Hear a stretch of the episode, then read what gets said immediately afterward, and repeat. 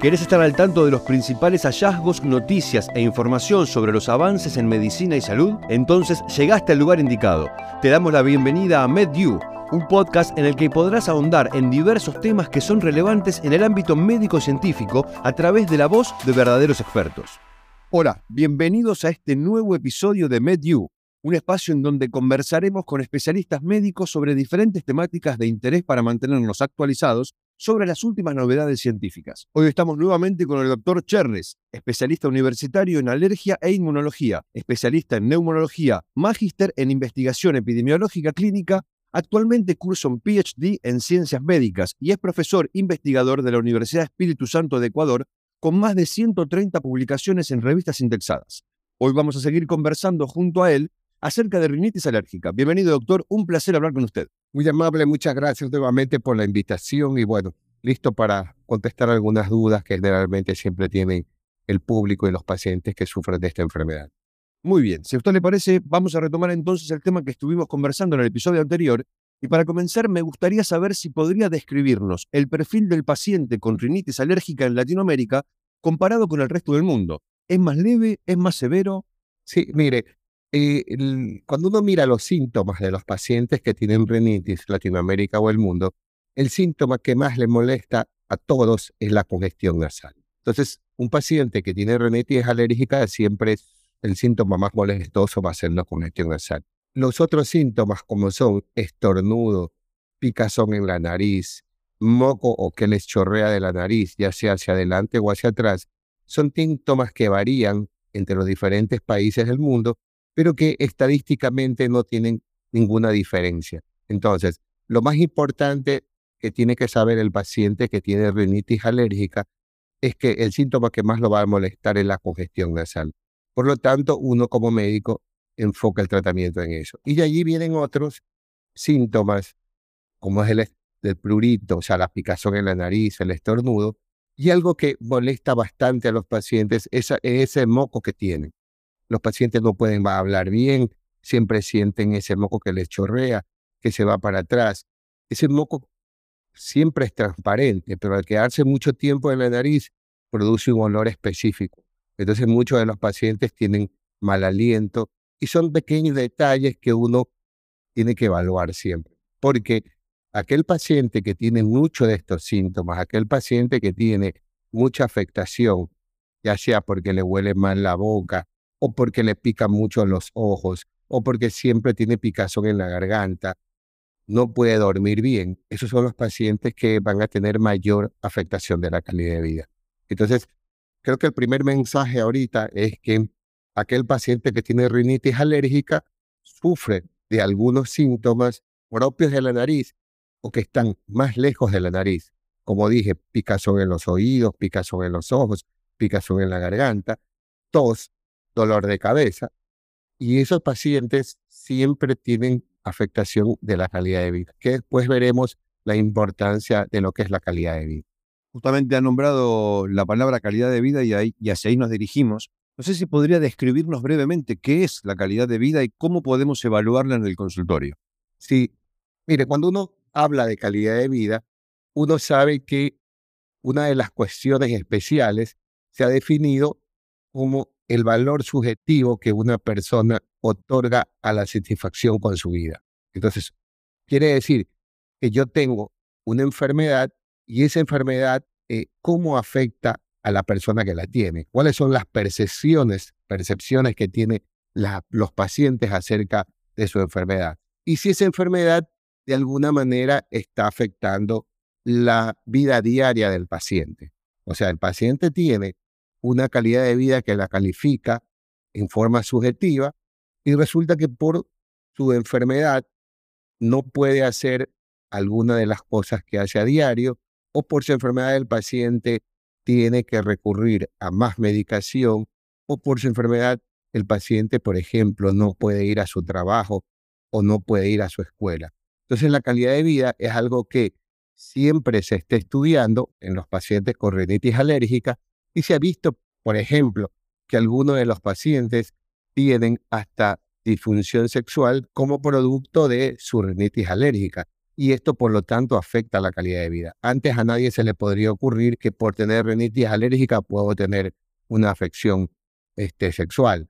O los pacientes que tienen rinitis alérgica no pueden dormir bien, entonces tienen una mala calidad del sueño. Al tener mala calidad del sueño, al día siguiente están irritables, están cansados y por otro lado, a largo plazo, el no dormir bien aumenta el riesgo, por ejemplo, de enfermedades cardiovasculares.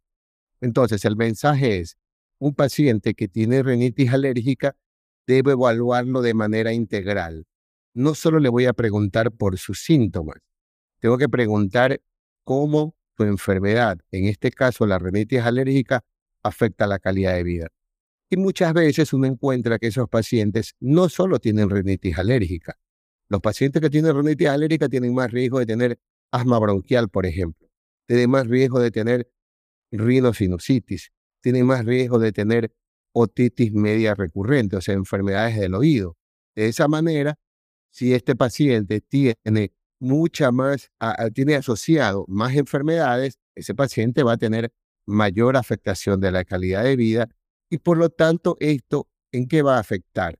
Produce desatención, produce disminución del rendimiento escolar, el paciente está con eh, medio dormido, está con somnolencia, el paciente tiene fatiga.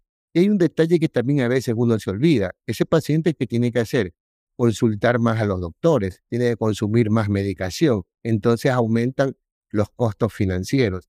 Y muchas veces nosotros que vemos pacientes adultos y niños, los adolescentes tienen una mala relación con la familia y con los amigos, porque por ejemplo, imagínese usted, alguien que está siempre con congestión nasal, que está con un moco, que tiene que tener un pañuelito para llevarlo a todo lado, sobre todo si es una chica, el tener ese en ese momento que hay un crecimiento desde la adolescencia hasta el ser adulto, todo esto trae trastornos hasta de bullying que le hacen a los pacientes que tienen muchos síntomas de rinitis alérgica. De tal forma que siempre un paciente que tiene rinitis alérgica tiene que ser evaluado eh, en forma integral, porque cuando se hacen a veces estos cuestionarios que uno puede medir la rinitis alérgica, encuentran que el 85% de los pacientes se quejan de fatiga, 67% dicen yo estoy irritable. Mire, hay un detalle interesante, 60% dice que se sienten miserables de tener esta enfermedad. Y ahí hay otro grupo de pacientes que pueden tener asociado ansiedad o depresión. De allí que siempre la calidad de vida es importante evaluar. Wow, cuánta información que, que uno desconoce acerca, acerca de esto. le quería preguntar también si nos podía describir los principios básicos para establecer un tratamiento y seguimiento en formas persistentes o severas de la rinitis alérgica. Sí, tal vez, mire, a mí me gustaría comentar, y discúlpeme, dos cositas, porque muchas veces los pacientes dicen, hablamos nosotros de calidad de vida, y alguien puede preguntar, eh, ¿cómo se mide la calidad de vida? ¿Sí? Entonces, ¿por qué esto lo puede hacer el doctor en el consultorio? Entonces, ya se hizo unos estudios y se llegó a demostrar que el mejor cuestionario de calidad de vida es el denominado RQLQ. Entonces, ese cuestionario está libre en Internet, los doctores lo pueden tener. Son 28 preguntas que están divididos en cinco ítems. Evalúa, por ejemplo, la limitación de la actividad, los problemas de sueño, los síntomas de la nariz, los síntomas oculares, los síntomas que no están relacionados con la nariz y los ojos, y los problemas prácticos y la función emocional. Eso se califica sobre un puntaje donde uno dice cero, no hay deterioro en, absoluto, o el paciente tiene un severo deterioro, una escala de siete puntos. Entonces uno lo que hace es suma esos puntos y en base a eso uno sabe qué tan severa es la enfermedad ha afectado la calidad de vida. Entonces, vale la pena y es importante que los pacientes, el público sepa que la calidad de vida se la puede medir. Entonces, ahí contesto su pregunta. ¿Por qué? Porque si yo tengo un paciente que a lo mejor, mire, tiene pocos síntomas, pero tiene mucha afectación de la calidad de vida, para mí es un paciente más severo que aquel paciente que a lo mejor tiene más síntomas, pero su calidad de vida está, no está tan afectada. Entonces, en el enfoque, las guías hablan de que uno siempre tiene que medir de una forma objetiva a los pacientes. Esta es una forma de medir objetivamente la calidad de vida, pero también yo puedo medir objetivamente los síntomas y uno utiliza La más práctica, la más cómoda, es una escala de, de VAS que se llama. Se llama escala análoga visual, donde pongo cero, el paciente no tiene síntomas. Hablemos de congestión nasal. Le pregunto al paciente, ¿usted tiene congestión nasal? No, doctor, cero puntos. Diez puntos, terrible congestión nasal. Y el paciente pone un número dependiendo de lo que él subjetivamente siente sobre la enfermedad. Entonces, basado en eso, se han creado, se han desarrollado aplicaciones en los celulares. Una de las eh, aplicaciones que está, por ejemplo, en Argentina, está en México, en Ecuador, llega el próximo mes, se llama Mask Air. Mask Air. Entonces el paciente puede bajarse esa aplicación y va contestando. Él mismo contesta en esa escala cómo está su enfermedad. Entonces el doctor después analiza y aquel paciente que tiene menos de 5 puntos de la escala de VAS tiene un tratamiento. Y aquel paciente que tiene más de 5 puntos de la escala de VAS tiene otro tratamiento.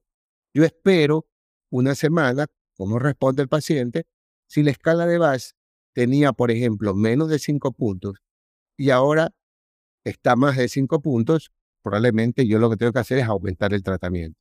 Pero si el paciente se mantiene en menos de 5 puntos, mantengo el tratamiento. Entonces, la mejor forma es siempre evaluar de una manera objetiva. Y de ahí yo escoger la mejor medicación. Para eso tengo los antihistamínicos, que son los que bloquean a la histamina. Existen algunos antihistamínicos vía oral y esos van a controlar la inflamación, van a controlar la, congestión nasal. Los otros medicamentos son los que se denominan los corticoides intranasales. Entonces uno utiliza los corticoides intranasales para combatir todos los síntomas. Hay mezclas de corticoides intranasales y antihistamínicos intranasales, los otro tipo de medicación que uno utiliza. Y ahí están los corticoides bioral, que son buenazos, muy buenos para todo, pero siempre hay que usarlos en forma mesurada, porque pueden tener muchos efectos adversos. Y finalmente, para aquellos pacientes que tienen rinitis alérgica, esta es otra cosa importante que tiene que tener claro la población. Las vacunas de la alergia tienen más de 110 años, son perfectas, son muy buenas para un grupo seleccionado de pacientes, no es para todos. Si un paciente tiene rinitis alérgica, es persistente, está usando mucha medicación, ese paciente se va a beneficiar con la inmunoterapia, las vacunas de la alergia que esos mejoran la calidad de vida, disminuyen el uso de la medicación y disminuyen los síntomas. Clarísimo, doctor. La verdad que una explicación muy, muy clara. Y ahí yo le quería preguntar qué pacientes podría manejar el médico general y bajo qué situaciones debe ser referido un experto. Esa es una excelente pregunta y le agradezco que la haga porque los pacientes que tienen rinitis alérgica, la verdad es que el médico general los puede manejar sin problema. Pero primero lo que tiene que hacer el médico general es hacer el diagnóstico de rinitis alérgica. ¿Qué es lo que vemos frecuentemente? Que los pacientes tienen 22, 23 años, 30 años y vienen a mi consultorio y dicen, sí, yo tengo rinitis alérgica. Y yo les pregunto, ¿le hicieron alguna prueba de alergia? Nunca. Entonces, quiero que por favor el público sepa que los síntomas de rinitis alérgica, la congestión nasal, el estornudo, la picazón en la nariz, el moco que le chorrea hacia adelante o hacia atrás. Esos síntomas son idénticos también en la rinitis no alérgica. Entonces, clínicamente es imposible hacer el diagnóstico. Debo hacer una prueba y de allí concluyo, digo, perfecto, el paciente tiene rinitis alérgica. Si el paciente tiene una rinitis alérgica, dependiendo del el doctor cuál es la guía que siga, pero digamos que tengo una rinitis alérgica intermitente, o sea que los síntomas son menos de cuatro días en la semana, ese paciente va a recibir un antihistamínico o un corticoide intranasal y listo, va a mejorar y ya está. De pronto, si es alérgico a los ácaros, se harán algunas medidas de control ambiental. Si tiene un perro, tendrá que tener cuidado con ciertas cosas con el perro o el gato ese paciente no tiene que ir al especialista. Pero si, por ejemplo, el paciente tiene ya una rinitis alérgica moderada, severa, persistente o siguiendo la escala de VAS, el paciente tiene más de cinco puntos, el médico general le da el tratamiento y el paciente sigue mal, entonces ya hay que pedir la consulta con, en este caso, los alergólogos, porque si el paciente tiene alergia, como le dije, tiene chance de recibir inmunoterapia. O si el paciente es un paciente más severo, que tiene asociado a lo mejor pólipos en la nariz, tiene asma bronquial, tiene dermatitis atópica, eso es el grupo de pacientes en el cual podría uno usar lo que se llaman los medicamentos biológicos. Cada vez hay más información. Ese es un grupo de pacientes que tienen mucha inflamación y mejoran con los medicamentos biológicos. Clarísimo, doctor. ¿Y qué recomendaciones no farmacológicas ayudan a los pacientes a controlar los síntomas de la enfermedad? Mire, nosotros siempre a todo paciente, como le dije, hacemos el diagnóstico. Si el paciente tiene rinitis alérgica a los ácaros, que son como unas garrapatitas, unas arañitas que viven en el polvo de la casa, en el polvo guardado, eh, son microscópicas. Entonces uno hace medidas de control ambiental. El paciente tiene que su habitación no tener cosas que acumulen polvo, el paciente siempre tiene que limpiar con trapo húmedo o una aspiradora cualquiera. Eh, se puede a veces, a pesar que no hay una evidencia pero perfecta, pero a veces son medidas prácticas. Los cobertores de almohada no son muy caros, los cobertores de colchones no son muy caros. Uno los puede colocar para poder después lavarlos, en algunos casos hervirlos. Pero una recomendación que al menos en mi país sirve bastante es que el ácaro se muere con el sol. Entonces, cuando uno saca el colchón al sol, saca las almohadas al sol, los, eh, los ácaros se mueren. Entonces uno dice, bueno, contribuye mucho a que disminuya la carga de los ácaros y tiene menos síntomas. Cuando tienen mascotas, y en la actualidad es un tema muy amplio, porque mucha gente dice, doctor, mi mascota es mi hijo o mi mascota es todo, y duermen con las mascotas y todo, y uno les hace el diagnóstico, paciente que tiene una enfermedad muy severa, pero la mascota duerme al lado. Entonces, ¿cómo nosotros los doctores podemos mejorar esos síntomas si está el alergeno al lado del paciente? Entonces, uno le da el tratamiento, busca la forma de llegar a un acuerdo con el paciente y en esos casos son los pacientes que se benefician con las vacunas contra las mascotas, vacuna contra el perro, vacuna contra el gato. Entonces, esas son las, las medidas no farmacológicas que ayudan mucho. Y siempre hay estudios, en este momento se está estudiando mucho la microbiota intestinal. Entonces hay una relación entre la microbiota intestinal y la rinitis alérgica. Están apareciendo estudios que mejorando la microbiota intestinal mejoran la calidad de vida de los pacientes con rinitis y mejoran los síntomas. Entonces, recomendaciones que nosotros estamos convencidos. Los pacientes no tienen que usar ninguno de esos edulcorantes artificiales. Los edulcorantes artificiales producen alteración de la microbiota intestinal. Entonces, dejar de consumir bebidas gaseosas con edulcorantes artificiales, cualquiera, porque hay estudios en la actualidad que demuestran que los edulcorantes artificiales no solo dañan la microbiota intestinal, sino que igual uno aumenta de peso, están asociados con derrames cerebrales. Entonces, hay que estar con mayor resistencia a la insulina. Entonces, hay que dejar de usar esos y comer las comidas, digamos, eh, sin de estos edulcorantes artificiales. Siempre recomendamos un poco de yogur, bueno, bonito y barato, si nos preparan en casa mejor. Nosotros acá en nuestro país tenemos la costumbre de tomar Quaker, avena Quaker, entonces también eso es bueno. Y son medidas que nosotros consideramos sencillas y que ayudan mucho en el manejo de estos pacientes. La verdad, doctor, que, nos dio una cantidad de, tips y de consejos que, uno no se espera y que tampoco, que son, que son también muy comunes, ¿no? Para el día a día de las personas y que uno no se imagina. Y es un placer, sinceramente, hablar con usted porque explica todo de manera tan, tan clara que cualquier persona que incluso no entienda de medicina puede comprender este, perfectamente lo que nos ha dicho. Así que muchas gracias, doctor, entonces, por acompañarnos nuevamente en este nuevo episodio y es muy importante contar con este espacio para aprender más sobre el tratamiento en la rinitis alérgica y sus principales características. Muchísimas gracias por la invitación. Pues bueno, siempre ojalá el público eh, pregunte cosas que quisiera saber y nosotros es un placer poder contestar esas preguntas que siempre los pacientes que tienen rinitis alérgica están ávidos por aprender y conocer. Muchas gracias nuevamente y a quienes nos están escuchando, nos reencontramos en el próximo episodio de MedU. Este fue un nuevo episodio de MedU. Accede al resto de los contenidos en nuestro canal de Spotify y mantenete informado sobre las últimas novedades del ámbito médico-científico a través de la voz de sus protagonistas. Para conocer mucho más sobre estos temas, los invitamos a ingresar a www.campus.sanofi.co.